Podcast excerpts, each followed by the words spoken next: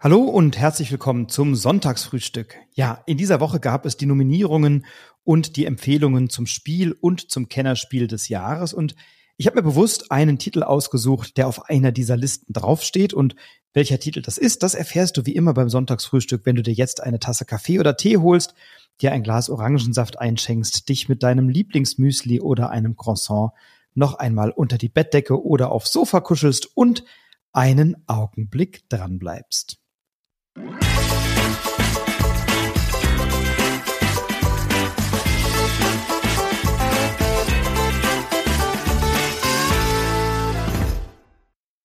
Die Nominierungen zum Spiel und zum Kennerspiel sind in der Spieleszene, zumindest in meiner Wahrnehmung, schon etwas, was mit Spannung erwartet wird. Und auch ich schaue immer gespannt darauf, was die Jury denn in ihre Liste hineinwählt. Und bei einem Titel da habe ich mich sehr gefreut, dass dieser Titel aufgetaucht ist, denn ich spiele dieses Spiel sehr, sehr gerne. Ich finde es großartig.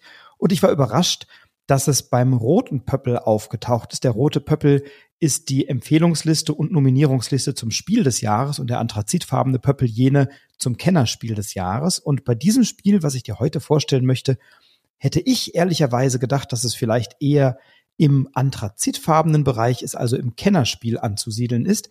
Wenn du diesen Podcast aber jetzt schon ein paar Mal gehört hast, dann bist du es ja gewohnt, dass ich dir oft leichter zugängliche Spiele empfehle. Und ich habe dir ja auch schon ein paar Spiele aus einem Kennerbereich empfohlen, die eine gewisse Komplexität haben. Und du hast es ja auch schon in den Rezensionsfolgen gehört. Da gibt es auch immer mal wieder ein paar Experten und Expertinnen Kracher. Und hier im Sonntagsfrühstück soll es doch um Spiele gehen, die einigermaßen leicht zugänglich und gut verständlich sind. Und der Titel, über den ich heute spreche, den habe ich selbst als ein bisschen komplexer eingeschätzt, als die Jury ihn bewertet hat. Ich glaube aber, dass du ihn lieben oder mögen wirst, zumindest dann, wenn du Versteigerungsspiele magst. Denn um ein solches handelt es sich heute. Ich möchte dir empfehlen QE von Gavin Birnbaum. QE ist im Deutschen im Strohmann Verlag erschienen, ja, und der Marcel Straub, der Inhaber von Strohmann Games, der hat wirklich ein gutes Händchen und lokalisiert reihenweise gute Titel. Er hat in diesem Jahr zum Beispiel auch Planet Unknown lokalisiert, das ja auf der Kennerspielliste unter den nominierten Spielen gelandet ist und eben auch QE als ein Spiel, das jetzt auf der Empfehlungsliste im Spiel des Jahresbereich gelandet ist. Bei QE haben wir erstmal ein etwas sperriges Thema. QE ist ein englischer Begriff, heißt Quantitative, e Quantitative Easing, also quantitative Lockerung. Allein bei dem Begriff fühlst du dich ja schon mal in eine VWL-Vorlesung versetzt. Das ist aber nicht das Ziel dieses Spiels. Ähm, Quantitative Easing ist eine Form der Ausweitung der Geldbasis, also die expansive Geldpolitik durch eine Zentralbank. Zumindest sagt das Wikipedia. Also eine Zentralbank kauft private oder öffentliche Wertpapiere, zum Beispiel Staatsanleihen von den Geschäftsbanken auf und durch diese Käufe wird die Geldbasis erhöht und das wird immer dann ergriffen, wenn die konventionelle Geldpolitik mittels Senkung des Leitzinses nicht greift, weil die kurzfristigen Zinsen bereits bei Null oder darunter liegen. Und das ist ja bei uns auch in der Tat der Fall. Und jetzt habe ich dir ein bisschen was aus dem Wikipedia-Artikel vorgetragen zum Thema QE. In Wahrheit reden wir hier aber natürlich nicht über Volkswirtschaft in Reihenform, sondern wir sprechen immer noch über ein Brettspiel. Ja, und bei diesem Brettspiel übernehmen wir gleich ein Land oder die Zentralbank eines ganzen Landes. Wir können also die Japaner sein oder die Chinesen, die US-Amerikaner, das United Kingdom oder auch gleich die ganze EU bekommen dann ein Spielertablett unseres Landes oder unseres Staatenverbundes zugeteilt und haben dort die Möglichkeit, verschiedene Unternehmen zu ersteigern. Dazu bekommen wir einen Blankoscheck in der Gestaltung unseres Landes oder Staatenverbundes und auf diesem Blankoscheck können wir mittels dieser Stifte, die du ja kennst, das sind so abwischbare Stifte, so Filzstifte, mit denen du draufschreibst und dann immer hinterher wieder abwischen kannst, kannst du für Unternehmen, die dort versteigert werden, einen ganz beliebigen Geldbetrag bieten. Einen Euro oder eine Fantastilliarde Euro. Irgendwo dazwischen liegt die Wahrheit. Die Grenzen nach oben sind nur der Himmel. Also du kannst bieten, was immer du möchtest, sofern es um einen gerundeten Geldbetrag geht. Warum machst du das? Weil die Unternehmen, die tragen jeweils verschiedene Eigenschaften mit sich. Die Unternehmen sind entweder einem dieser Staatenverbünde, also dem Land oder Staatenverbund zugeordnet und beinhalten immer eine Zuordnung zu Finanzen, zur Landwirtschaft, zur, zum Wohnungsbau oder zum, zum Wohnungsmarkt, zum Handwerk. Also die gehören immer einer bestimmten Industrie oder einem Industriezweig an. Gleichzeitig hat jedes dieser Plättchen, dieser Unternehmerplättchen oder Unternehmensplättchen ähm, auch eine Zuordnung zu einem der Staaten und eben zu einem der äh, Industriezweige und trägt eine äh, Siegpunkteziffer auf sich. Und dann überlege ich mir eben, möchte ich dieses Unternehmen haben? Passt das in das Portfolio der Unternehmen, die ich in meinem Land- oder Staatenverbund gerne besitzen möchte? Warum möchte ich das tun? Weil ich natürlich für Sets von gleichen oder unterschiedlichen Unternehmen in meinem Portfolio Siegpunkte bekomme. Also wenn ich zum Beispiel drei Unternehmen aus dem Finanzdistrikt unterschiedlicher Länder ersteigert habe, dann bekomme ich sechs Siegpunkte, habe ich sogar vier verschiedene ersteigert, gleich zehn Siegpunkte, wenn es zwei sind, eben nur drei Siegpunkte. Zusätzlich bekomme ich immer dann Siegpunkte, wenn ich Unternehmen ersteigere, die zu meinem Land- oder Staatenverbund gehören. Also wenn ich die EU spiele, dann bekomme ich für EU-Unternehmen Siegpunkte bei einem einen Punkt bis hin zu zehn Punkten bei vier Spielenden, äh, bei, bei vier Unternehmen, die ich ersteigert habe. Also auch das geht. Ich kann auch Sets von unterschiedlichen Unternehmen sammeln, also für jeweils ein Set aus einem grünen, gelben, roten oder blauen bekomme ich dann eben nochmal zusätzliche Siegpunkte. Ich bekomme dann die Siegpunkte noch, die auf dem Unternehmen draufstehen, das ich ersteigere und habe zwischendurch die Möglichkeit, noch so ein paar andere Wertungen teilzunehmen. Also ich kann zum Beispiel Null bieten und wenn ich Null biete, dann ist das eine, ein Nullgebot und dieses Nullgebot bringt mir auch zwei Siegpunkte. Das kann ich aber eben auch nur begrenzt oft in einem Spiel machen, je nach Anzahl Spielender. Das Spannende ist, dass jeder Spieler, jede Spielerin ein verdecktes Gebot abgibt. Reihum ist jemand von uns Auktionator oder Auktionatorin und bietet dann eben ein Landwirtschaftsunternehmen aus der EU zu äh, Pfeil mit einem Siegpunkt drauf oder so. Und dann kann ich mir überlegen, wie viel Geld möchte ich bieten. Der Auktionator oder die Auktionatorin legt ein Mindestgebot fest und dann muss ich dieses, wenn ich das ersteigern möchte, muss ich über diesem Mindestgebot liegen. Und natürlich geht auch hier das Gebot oder das, das Exponat geht an das Unternehmen oder an das Land vielmehr, das am meisten geboten hat.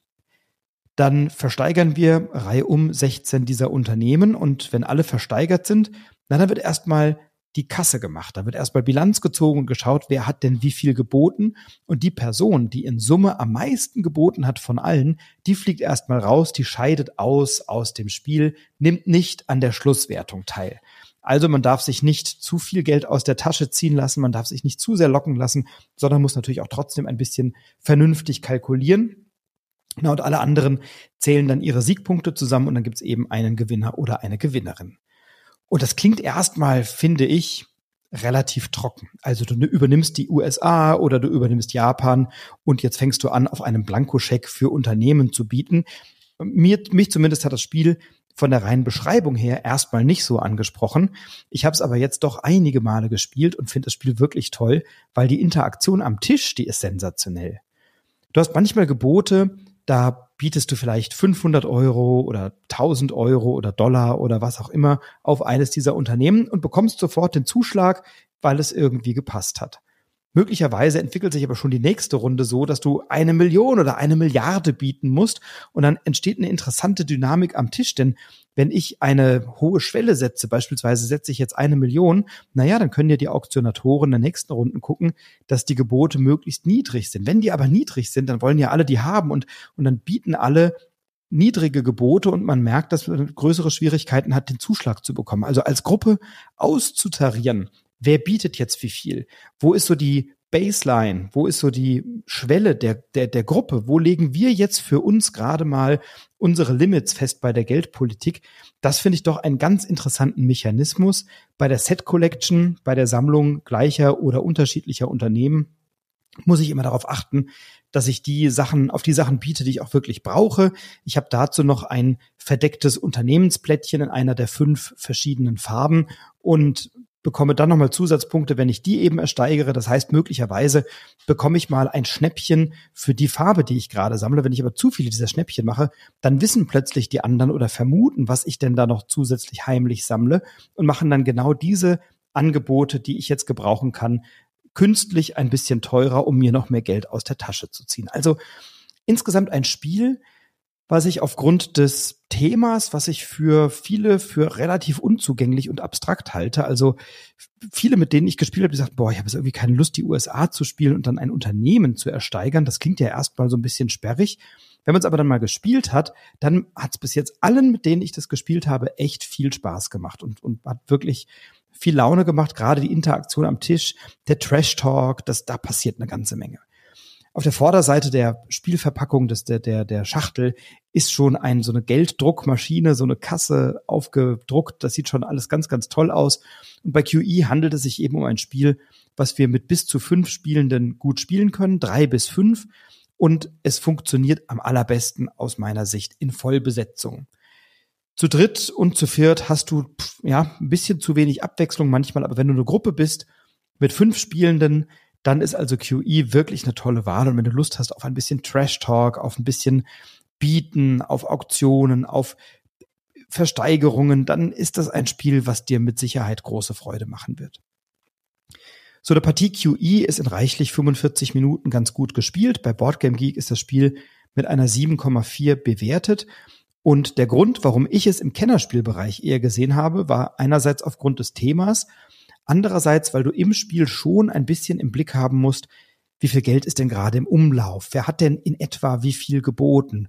Wo stehen denn gerade so die anderen? Muss ich mir vielleicht ein bisschen merken, ähm, was habe ich als Auktionator für eine Maßgabe gegeben und was weiß ich, welches Gebot hat den Zuschlag bekommen? Denn natürlich ist hinterher geheim, wer diese Zuschläge bekommt. Also nicht wer die Zuschläge bekommen hat, ist nicht geheim, aber wie hoch das Höchstgebot war. Das wird nicht aufgelöst. Das heißt, jeder und jeder hat vor sich dann die Unternehmensplättchen, auf denen dann auf der Rückseite eingetragen ist, wie hoch denn das Höchstgebot war. Sodass ich also beim Spielen schon abschätzen, abwägen muss, wo war mein Gebot, wenn ich den Zuschlag nicht bekommen habe, wer hat vielleicht mehr geboten, wenn ich der Auktionator war oder die Auktionatorin, dann weiß ich ja, was die anderen geboten haben und kann vielleicht überschlagen, sind die deutlich drüber als ich, bin ich deutlich drunter als die. Also bei so vielen Geboten, die gegeben werden, verliert man dann schnell mal den Überblick. Und das war einer der Gründe, warum ich es eher im Kennerspielbereich zugeordnet hätte, weil ich schon gemerkt habe, auch bei den Partien, die ich gespielt habe, das waren doch einige, dass viele doch Schwierigkeiten hatten, sich da drauf einzulassen und da einen guten Überblick zu bewahren und auch einschätzen zu können, was ist denn jetzt ein gutes Gebot? Was muss ich denn jetzt bieten, um hier überhaupt erfolgreich zu sein? Die Spielregeln als solche sind aber eben sehr, sehr einfach. Und das ist auch der Grund, warum die Jury gesagt hat, wir werten QE eher im Bereich Spiel des Jahres, also im roten Pöppel und setzen es dort auf die Empfehlungsliste, weil die Spielregeln als solche, die sind sehr schnell erklärt und die sind auch sehr schnell verstanden und die Tiefe, die kommt dann eben durch die Interaktion am Spieltisch und die macht eine Menge Spaß und möglicherweise brauchst du ein, zwei, drei Runden, um da reinzukommen. Das Schöne ist aber, dass jede Gruppe für sich immer wieder eine andere Grenze setzt. Wie viel bieten wir? Wo bewegt sich das hier? Ich habe schon Runden erlebt, da habe ich in Summe vielleicht sechsstellig geboten und bin rausgeflogen, weil ich irgendwie knapp 100.000 geboten habe, weil die ganzen Unternehmen für 5.000, für 7.000, für 10.000 weggegangen sind. Und ich habe Runden erlebt, da war ich mit fünfeinhalb Millionen noch eher am unteren Ende der Skala derer, die geboten haben in der Summe. Also das geht manchmal wirklich in absurde Höhen und sehr, sehr, sehr, sehr spannend. Und eben dieses Festlegen, was passiert, was machen wir, wo setzen wir für uns die Benchmark, wo ist unsere Grenze. Das definiert im Spielverlauf jede Gruppe für sich und das ist einer der Reize, die für mich QE eben ausmacht. Wenn du Spaß an solchen Spielen hast, dann empfehle ich dir das sehr. QE ist erschienen, ich hatte es schon gesagt, bei Strohmann Games und es ist ein Spiel, das von Gavin Birnbaum entwickelt wurde und illustriert wurde es von Anka Gavril oder Anka Gavril, weiß ich nicht genau. Und somit können wir die Wirtschaftskrise, die in diesem Spiel herrscht, zu unseren Gunsten nutzen und beeinflussen, indem wir ja Konzerne retten oder eben kleinere Unternehmen kaufen, je nachdem, wie du das für dich interpretierst. Und wer am Ende zu viel Geld verbraten hat, der fliegt wieder raus. Ich wünsche dir mit QE ganz viel Freude. Das war meine Empfehlung heute im Sonntagsfrühstück. Ich freue mich natürlich immer zu erfahren, was du gerade spielst, was bei dir auf den Tisch kommt und wünsche dir jetzt erstmal ein schönes, ja verlängertes Wochenende. Vielleicht spielst du es ja auch am Pfingstmontag dann. Wünsche dir dabei viel Freude beim Spielen. Bleib gesund, bleib inspiriert, inspiriere andere. Wenn du Lust hast, teile gerne den Podcast und bewerte ihn bei Spotify oder in der iTunes-App bei Apple mit einer 5-Sterne-Bewertung. Darüber freue ich mich sehr. Das hilft mir. Und bis dahin, bis zur nächsten Folge, wünsche ich dir alles Gute. Wir hören uns ein schönes Wochenende. Bis bald. Alles Liebe. Dein Frederik.